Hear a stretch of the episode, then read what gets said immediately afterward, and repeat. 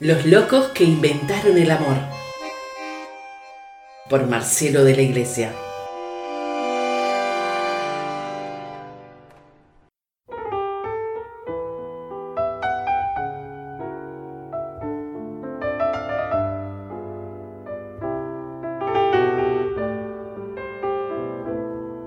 Bienvenidos a Holanda por Emily Pearl Kingsley.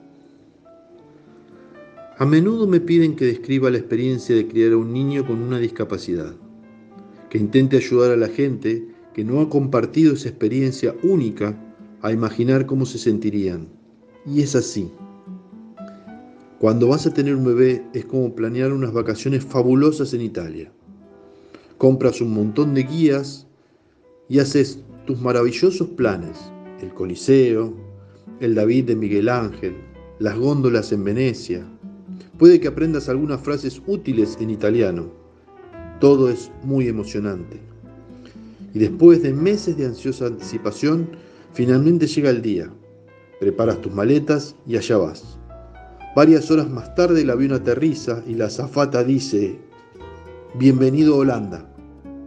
¿Holanda? ¿Cómo que Holanda? Si yo me embarqué para Italia. Se supone que estoy en Italia. Toda mi vida he soñado con estar en Italia.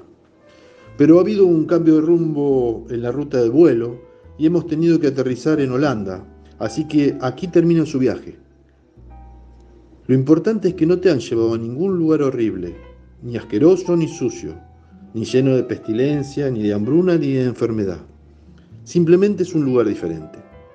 Así que tienes que salir, comprar nuevas guías y tienes que aprender una nueva lengua completamente nueva. Y conocerás un grupo entero de gente que nunca habrías conocido. Simplemente es un sitio diferente.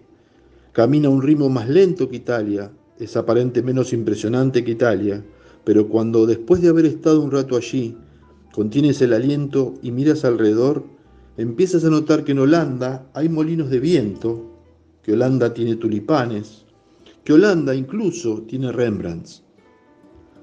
Pero todo el mundo que conoce está muy ocupado yendo y viniendo a Italia, y todos presumen muy alto de qué maravillosamente se la han pasado en Italia. Y durante el resto de tu vida dirás, sí, ahí era donde se suponía que iba a ir yo, y eso es lo que había planeado.